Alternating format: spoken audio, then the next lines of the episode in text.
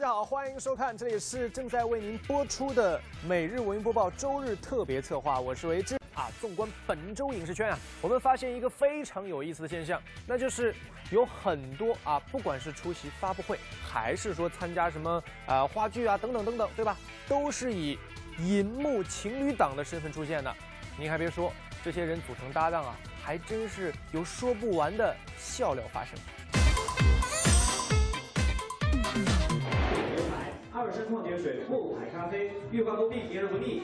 电视剧《龙珠传奇之无间道》讲述的是杨紫饰演的秦朝公主与秦俊杰饰演的康熙之间的爱恨情仇。发布会当天，秦俊杰扶着杨紫上了台，前一秒钟画面还如此和谐，谁知一转眼两人就开启了互怼模式。我不知道为什么我总是扮演吃货，特别奇怪，就每一部戏都是要不停的吃。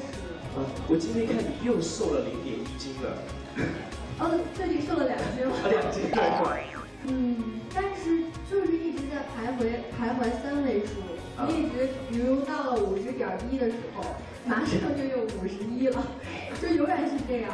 对。好，哎呦，真的是我觉得很敬业。那你有什么绝招吗？呃，我觉得就是管住嘴，迈开腿，就是多运动，然后少吃一点吧。有些男生从来都做不到。你不要揭穿他。新人搭新人，前辈搭前辈的组合还是比较常见。下面这个算是出其不意，新人搭前辈。在电视剧《烈火如歌》中，周渝民饰演的角色银雪是一位拥有多重身份的世外高人，功力卓绝，容颜绝美。迪丽热巴扮演的烈如歌是烈火山庄继承人，善良活泼，颇受欢迎，被三个男生苦苦追求。周渝民扮演的银雪也在他面前放下身段，苦苦追求。脸皮够厚。嗯，对，不管遇到怎么样的拒绝，都死皮赖脸的一直缠着对方。需要上天的批准，我很感激上天，他让我每次行动的时候都选对。张警官，没想到咱俩在这儿。下面这两位同样也是新人与前辈的组合，由刘德华担任监制并主演的电影《拆弹专家》，绝对称得上是国产影片的一匹黑马。在这部影片中，除了惊心动魄的拆弹环节外，还有浪漫的爱情片段，为影片减少紧张感。戏里，刘德华和宋佳首次饰演一对情侣，跟刘德华组成搭档的宋佳真是满心欢喜，在发布会现场就坦言自己很幸运。还有多久？三分钟。所有人立刻撤离隧道。谁要想死的，过来！我也觉得很幸运吧，因为我我一直开玩笑说，我说没有女演员能拒绝跟华仔在电影里谈恋爱。对。男才女貌，真是令人赏心悦目。在电影《蝴蝶公墓》里，张丽和锦荣的组合也算得上是男才女貌。在电影里，两个人不仅以高颜值来吸引观众的目光，影片中张丽和锦荣还有大量的舞蹈戏份。这男才女貌外加齐跳舞蹈，真可谓是一场视觉盛宴呐。不过，作为舞蹈黑洞的张丽，为了跟上搭档锦荣的脚步，可是苦练了一个月的舞蹈呢。瓦尔兹，那刚刚好，对我我在小时代有学，所以那张丽不是完全不会吗？你有教他一些吗？对对对，他我我们在现场我也是教他怎么瓦尔兹。好，下面来说说最近啊这个现象级的电视剧《人民的名义》啊，可谓是口碑收视双丰收啊。这个剧中演员精湛的演技呢，也俘获了无数观众的心。而细心的观众发现，剧中很多演员，无论是形象还是神态。都极其神似业内的各路大咖。在省委常委会上，沙瑞金书记又一次提到了大风厂跟幺幺六事件。是他是他就是他，我们的朋友。哎，这不是沈腾吗？我说沈腾啊，你不好好演话剧，怎么过来演电视剧了呢？哥，你演的李达康简直太入神了，支持你，加油！电视机前的小伙伴们是不是脸盲症都犯了？看过《人民的名义》的观众都知道，达康书记的扮演者并非沈腾，而是老戏骨吴刚。《人民的名义》热播之后，许多粉丝因看走眼而向沈腾来索要签名合影，令他也是非常尴尬。为此，沈腾特意在微博上发了一份声明。声明：达康书记并非本人饰演以及配音，也绝非本人二叔。如再有粉丝因看走眼而索要签名、合影进行围堵，本人将无情拒绝。前者实力派，后者那啥。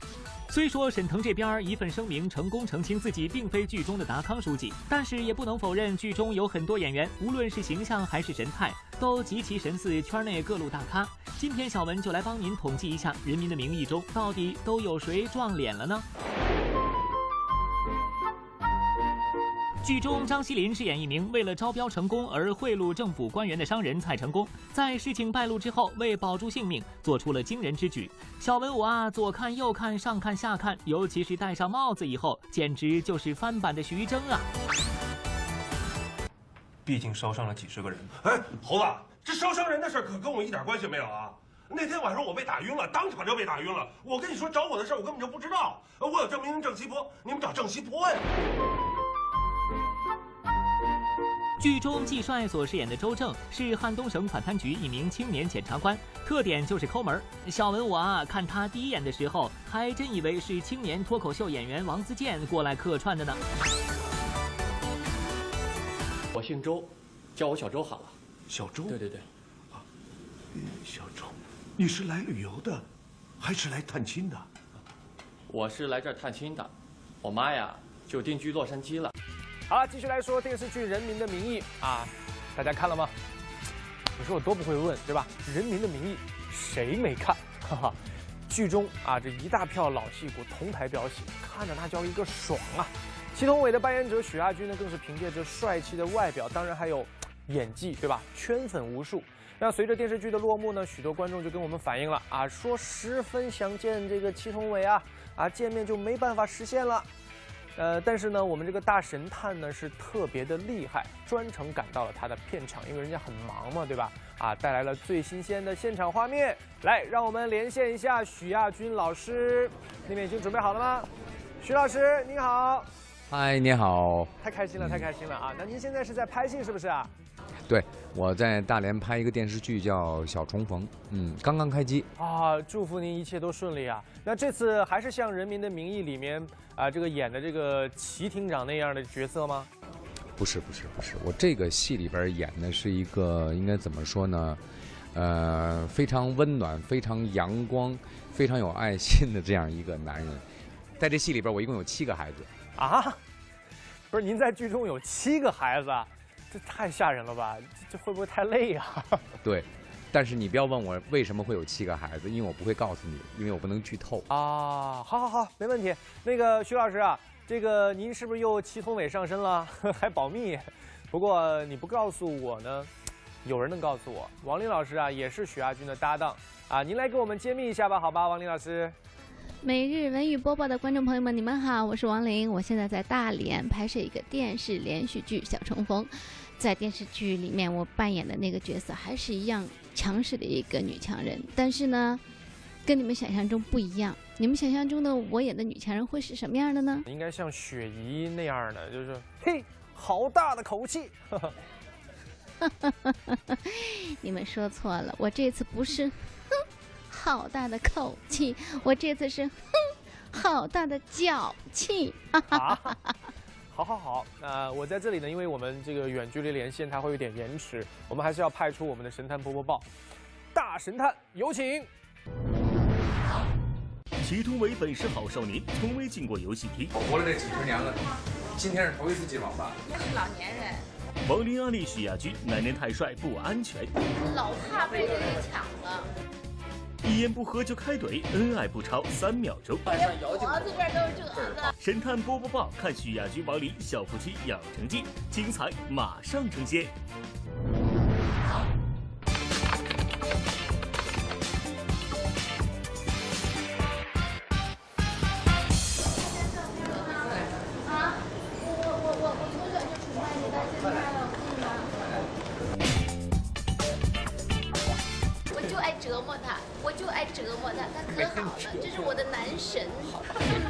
从小到大的男神，爸爸，我去换衣服了啊！男眼神，哦，等我哦。太受不了了！大侦探，我刚到片场就看到这么肉麻的一幕，你们能不能考虑一下吃瓜群众啊？许亚军同学欺负个大头鬼呀、你这分明是炫耀帖，满脸都写着“享受”两个字。你们确定是戏里的夫妻吗？我知道在这儿吗？我我当着导演亲热一下来。我的天！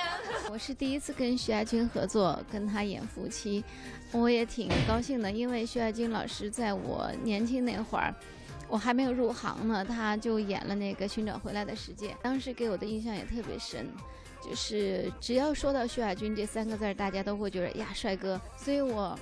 我第一天见到他的时候，我还挺紧张的。我跟你讲，要找这么一个帅老公啊，也绝对不难看，真的。对，我不把这张脸。真的。那翻过来拿这个呗。老怕被人给抢了，贼管你。他说你是他年轻时候的梦中情人。他可真敢说，怎么可能？我这傻乎乎那样。我们小的时候都特别喜欢他，然后从寻找回寻找回来的世界认识的。两个人对我印象特别深，一个就是丹丹姐，那会儿就特别漂亮，那另外一个就是徐爱军老师。学一个丹丹姐，我跟你学一个丹丹姐，那你要吗？我我跟他比，跟你我不是，我跟他学给你看，说好给你。不是，我我我学一个，你看像不像？没有人玩，没有出面，没有钱财，像吗？他挺会照顾别人的。挺会照顾别人的感受的。如果刚一开始搭戏的时候有什么别扭的地方，他都会觉着，哎呀，不着急，我慢慢来啊，一点一点来。因为毕竟刚接触嘛，要一个磨合，就像夫妻要有个磨合，我们演夫妻也得有一个磨合期嘛。哎呦呦，你们这还用磨合吗？瞅瞅这甜蜜劲儿，咋看着那么不真实呢？等等等等，各位，真实的画面马上就来了。那话咋说来着？呃，说过日子哪能舌头不碰牙齿？嗯，大侦探，我让你们看看啊，啥叫上一秒如胶似漆，下一秒就互相伤害。服装，服装。熨斗带了吗？熨斗带了吗？熨斗带了吗？啊，熨斗我跟你讲，杯子就有褶。不是，帮徐老师那个脸上有。我的地方，把熨斗给弄坏了。我说你是我见过的长褶子的男人当中最帅的一个。你千万别熨，我觉得你有褶子贼帅贼帅。你主要他把熨斗给硌坏了，我知道。不是我我把熨斗给硌坏了。我说的不是我这是甩镜头还是摇镜头？脖子这儿都是褶子。我还真没辙，他对，这包他脸上不起光。谁干的？谁干的？昨晚自个儿挠。你干嘛跟自己较劲？闲的嘛，打了一哈欠，手收回来时候一不留神，咔嚓。哎呀，哎呀妈，这毛病呢？这一下疼的跟上了断头台似的，好疼的。预备，开始。好，拿走。来，欢迎呢。哎，那个粘麦的他不来是吧？一会儿过去我们出来了。我跟你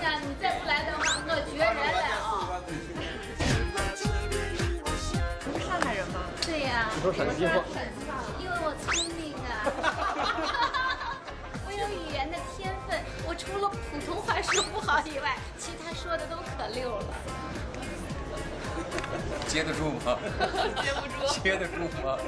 哎。真的真的，我。那北京话说啪嚓掉地下了。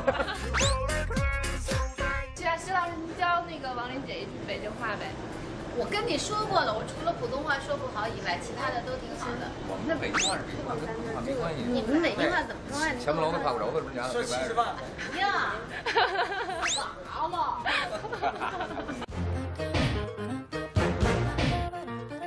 可以看出他那种个性，他是一个个性比较，我说的这种张扬是褒义的，没有贬义的啊，就是个性特别开朗、豪爽的这种人。在打嘴仗方面，二位行啊，势均力敌，棋逢对手。话说，在一个如此女强男弱的家庭关系里，打个平手更不真实了啊！下面一回合，小许同学大侦探感觉你要败下阵来了。大叔，别救我！来了来了，我去我去我去，走啊！先吃先吃过。哎，快快快快，吃啥上？我来我来我来。这个戏里边的孩子在上高中。所以呢，我作为老爸陪他们出来参加这个电竞比赛。我活了这几十年了，今天是头一次进网吧。真的假的？真的。啊，您在家里边可以上网，包括拍戏在酒店里边也可以上网。所以我真是从来没有上，没有去过网吧。那您玩游戏吗？玩过魂斗罗，玩过那个什么超级玛丽，就是过去那个红白机的时候，然后就不再玩游戏了。您跟那个徐老师形成了鲜明的对比。他说他不打游戏，他是老年人。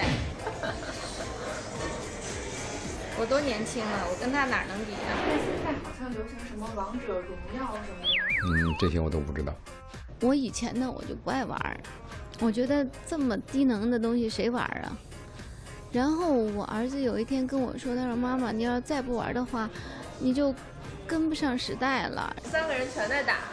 对，我现在找助理的那个那个最基本的一个条件就是必须得会玩王者荣耀，要不然不能不能当我助理。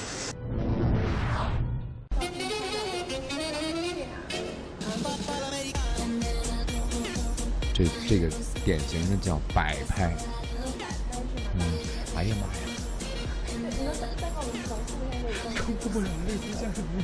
好像都那么去拍照片。下面我们来说，如果问一个问题啊，谁是你生命当中最重要的女人？相信很多人的回答都一定会是妈妈。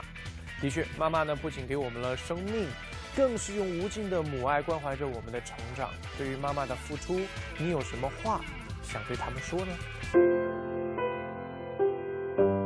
最想对妈妈说，那个妈妈辛苦了，然后养育我三十年了吧，然后希望她今后身体健康，万事如意。非常想念的。呃，妈妈，我爱你，您辛苦了。打开记忆的闸门，品味不同的母爱。在每个人的生命中，妈妈都是伴随着我们成长最重要的人。但是，当我们长大以后，陪妈妈的时间却变得越来越少了。因为我工作太忙，然后常常会在在外地。就是有时候他，他现在身体是很好，他没有什么生病，但你就会想说，哇，我现在这么多时间花在工作上面，然后万一他就是来不及陪他怎么办？我根本就我把所有的时间都拿去工作了，我太少时间去陪伴家人。是陪他的时间很少，其实还蛮内疚的，所以就是尽量让他呃跟朋友多在多在一起，然后呃更开心一些吧。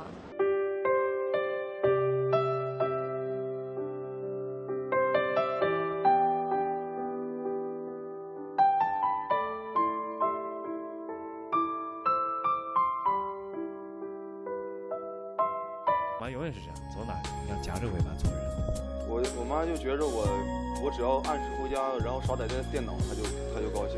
你从家电市场提回来说，哎呀，妈妈那个不知道今年给你送什么礼物，然后知道你缺这个烫衣服的这个东西，所以就去给你买了。我妈妈不是一个特别奢侈的人，不是一个特别需要我给她买昂贵礼物的人。我们家就是一小姑娘，就是我妈。俗话说，有妈就有家。不管长多大，在妈妈眼里，你总是那个长不大的孩子。不管你多么的功成名就，回到家里，坐在饭桌前，你总是那位饭来张口的可爱孩童。年轻的时候不懂妈妈的爱，总觉得说的每一句话都是唠叨。长大后才渐渐懂得，有人唠叨是一种莫大的幸福。啊，呃，别吃太多，少吃点儿。对对，注意身体啊，在外多注意安全。常说的就是在外边注意安全，吃好喝好，少熬夜，多吃饭，多看书。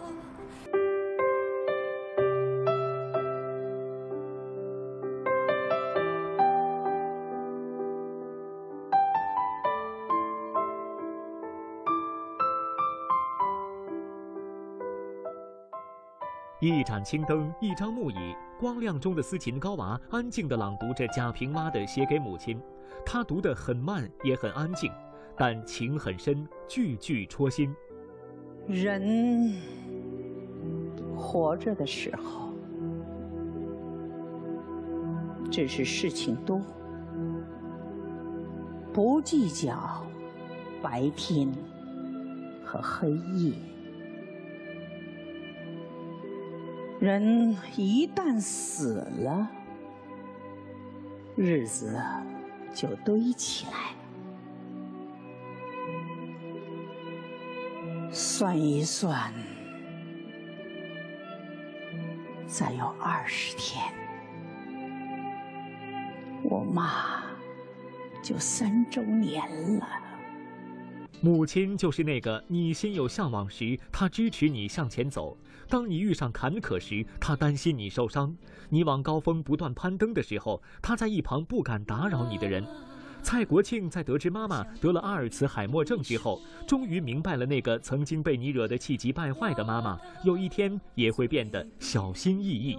我宁愿我妈妈，比如说有什么心脏病了，啊，或者什么别的什么，嗯。就瞎说啊，就是比如说，呃，膝盖都不行了，坐轮椅了，但他的感情上能跟你沟通，对不对？那种幸福，那种感觉，他在一直分享着你生命历程当中的每一个细节，每一个美好的东西。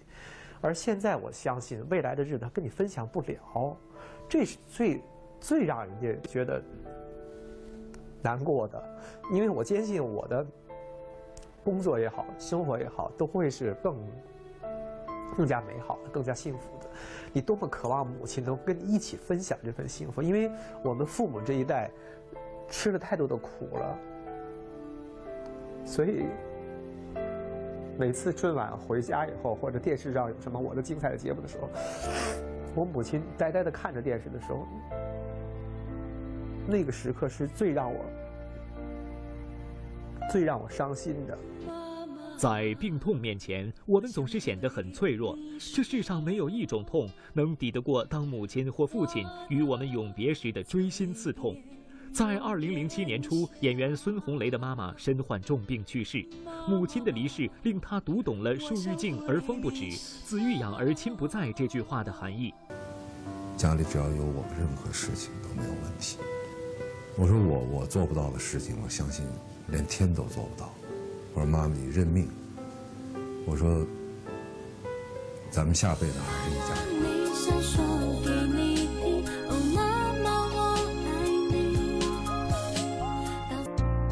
小朋友，你是否有很多问号？为什么别人在那看漫画，我却在学画画，对着钢琴说话？别人在玩游戏，我却靠在墙壁背我的 A B C。我周末有一台大大的飞机，他却得到一台旧旧录音机。为什么要听妈妈的话？长大后你就会开始懂了这段话。长大后我开始明白为什么。说什么呀？说要身体健康，然后永远年轻，多买自己喜欢的衣服，多去运动。我想对我妈说，不要总想着攒钱了，多出去玩一玩，多买点自己喜欢的东西。啊，我就是想跟她说，我在外面还挺好的，别担心。我想说，我知道我妈妈爱我，不过呢，我希望她以后看见我，我都这么胖了，别再让我吃了。每次看我第一句话就是吃什么呀，盼盼？吃什么呀，盼盼？吃什么呀？你想吃什么呀？吃点这个吧。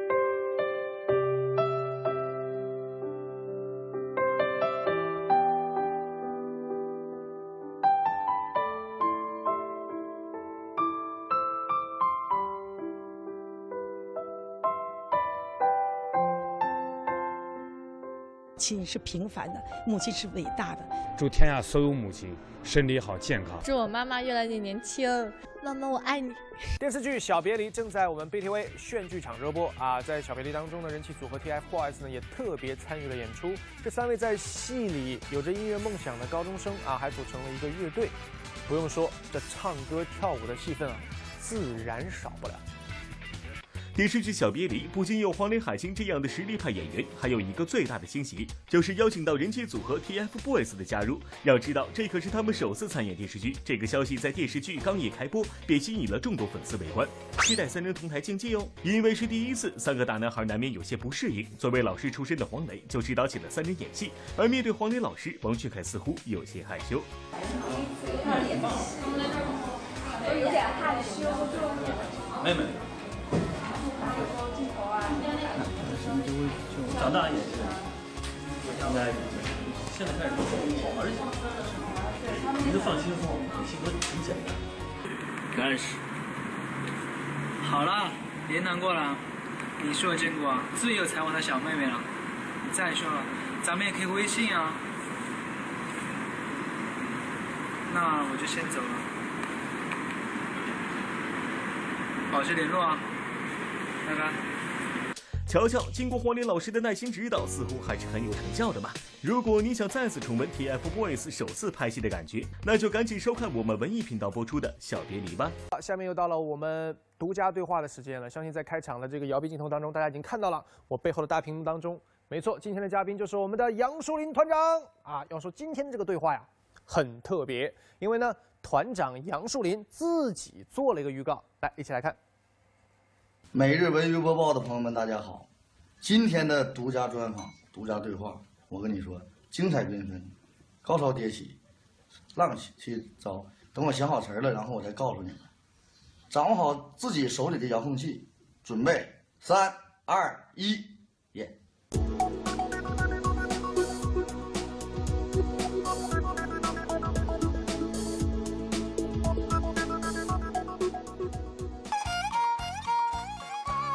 民间艺人，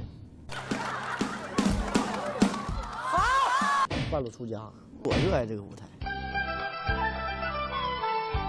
我们不能脱离了舞台，不能脱离剧场。总见观众呢，你就有这个舞台感。你就离开舞台时间长，确实想。有时候忙了，录节目录时间长了，回剧场演出时候少了，就就有时候着急，就压着就想，哎，我去剧场转一圈，看着兄弟们在舞台上演，自己也着急，也想上。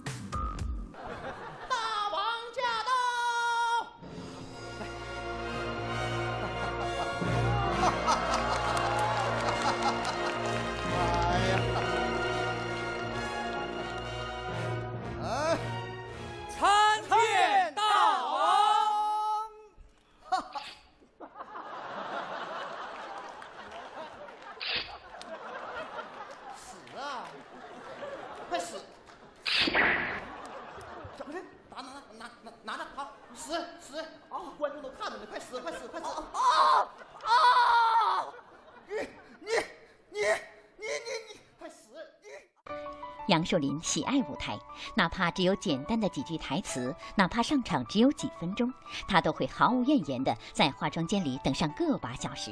他说：“听到观众的笑声最幸福。”然而，这笑声背后少不了杨树林的辛苦与付出。一个个细腻又生动的小品角色，似乎得益于他早年辛酸的生活经验。吹唢呐也是国家级非物质文化遗产，东北民间古乐。你是从小就开始学那个？从小九岁，《百鸟朝凤》前半段演的那个那个小孩就是我的经历。把河里的水吸上来。你记着，芦苇杆只能将将伸进水面。啊，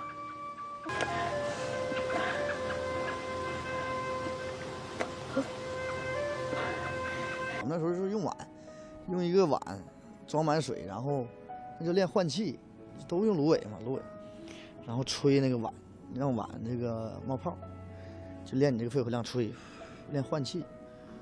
我们我们就是一口气儿就就讲一口气儿能吹多长时间吗？我可以一个小时让这个水一直冒泡不停。就我吹唢呐，我可以让它一个小时这个唢呐一直响。就练叫换气，这个是吹唢呐的一种技巧。从小也是，是那那个学那个。我看《百鸟朝凤》电影的时候，我是我哭了，我看这电影我哭了。这个那时候我我们也是也拜师嘛，从小就爱好，喜欢打鼓啊，喜欢吹唢呐，就喜欢看喜欢听，然后一直围着围着人家转转转。人家说你这小孩儿这么大，你说你围着干嘛？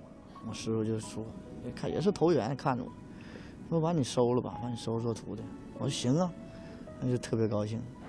头一次给了我五十块钱，哎呀，这五十块钱拿到手，兴奋的兴奋的不得了，藏的个兜藏着，一直在在那个那个小时候做做那个棉裤棉裤里的兜，一直揣，揣到最后也攒，那一个多月攒了一百一二十块钱，一百二好像是回家，给了我妈。农村嘛，学门手艺。最起码你这个能有口饭吃，就喜欢，真喜欢。就现在也是，我就是对这个这个唢呐呀、民民乐呀这些东西感兴趣，就是感兴趣。因为你看我的微博呀和朋友圈，我也总发我这个，到现在为止我也没没忘记那个那个那个这个行业和自自己的这个经历。为什么后来转行？二人转二人转这就是偶然嘛，然后我师傅，我吹喇叭那个老师，搞这个下乡演出，然后我就跟我媳妇儿我俩认识，认识了，哎，那时候从那时候认识，他是演员，我是乐队，也不稀里糊涂吧就走上这行就学二人转，也没学几天，我也没学，其实就没学，我天天看，你做伴奏，你伴奏员你天天看，基本上都记住。那你跟胖丫就是那时候认识，然后一块搭档合作的是吗？对。很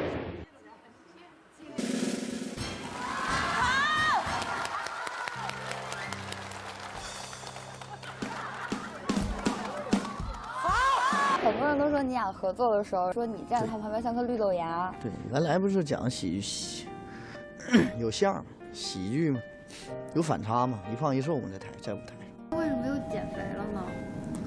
身体呗，血压高，血脂也高，就除了个儿不高，剩下哪都高，你那你不减肥不行，为了健康也得。站住！我就知道你会跟这个女人约会。怎么了？哥哥，求求你不要再喜欢我了，我的脸已经毁容了。直到遇到妻子胖丫，杨树林才算明确了他在二人转事业上的发展方向。活跃在东北民间的二人转小舞台上，对器乐很有天赋的他，也开始挑战起了自己。于是，在各种舞台上，我们总能看到杨树林在吹拉弹唱。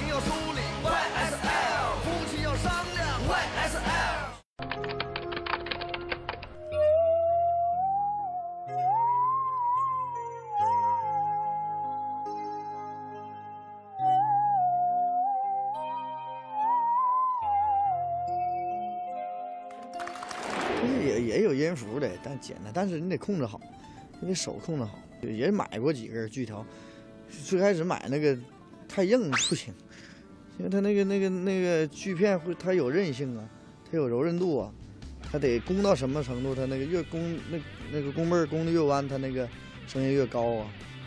会的都不精，就是都通都会能整响，但是你谈不到特别特别精炼。那你短板是吗？都短板多了，没有啥长处。唱歌吧倒没有说那么那啥，但是跳舞确实是一一一提到舞蹈就是就发怵。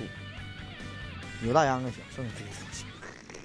我小时候就上学的时候做广播体操，老师就总说我说你这动作这怎么肢体这么不协调呢？这人家做的都特别好，我那是哎呀胳膊也伸不到地方。动作不协调，还得跳出美感，明显是在说我嘛，是吧？对呀、我也不怕人笑话了，你咋整？也没别的舞蹈了，但这个还最起码还能踩上点儿。我是杨树林，为自己代言，耶、杨树林要胜利。我热爱这个舞台。好了，稍后呢，文艺频道为您带来的节目就是，哎呀妈呀，让我们去先睹为快。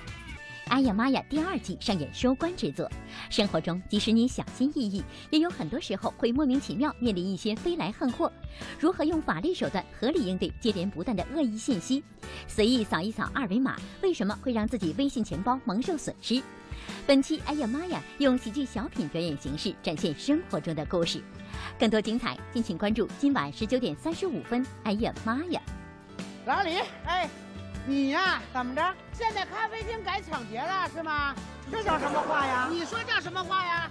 我这还没走到咱们小区门口呢，我一千多块没了。不会呀、这刚才就是一百五的事儿啊。什么一百五啊？你看看这交易记录啊，一扫你那码，裤衩没了，我这钱呢？那下面呢是我们微博、微信的互动时间啊。本周呢，我们的互动话题是最近上映了非常多好看的电影，对吧？那您最喜欢哪一部呢？赶快分享给大家。来，今天参与分享的这位朋友，他的名字叫做山水烟花啊。他说前段时间呢去看了电影《喜欢你》，真是笑到泪，甜到哭，馋到流口水。我觉得我可能遇见了近几年最好看的国产爱情片啊，也是最单纯的国产爱情片。在金城武吼着。我根本没有办法选择喜不喜欢你的瞬间啊，开始泪崩。镜头定格在手拉手的夕阳余光当中，嘴角高扬不下。好的，谢谢谢谢这位朋友非常美妙、非常动情的评论，他一定是刚刚看完就做了评论，非常的真挚啊！也希望这位朋友能够多给我们分享，好不好？好了，感谢大家关注关注我们的节目，微博、微信或者拨打我们的节目热线九六幺六八啊！幸运的观众呢将有机会获得万达影城通州店或者是首都电影院金融街店提供的电影票两张。OK，那以上就是我们美容云播报今天的全部内容了，再次感谢大家的收看，明天同一时间怎么样？不见不散。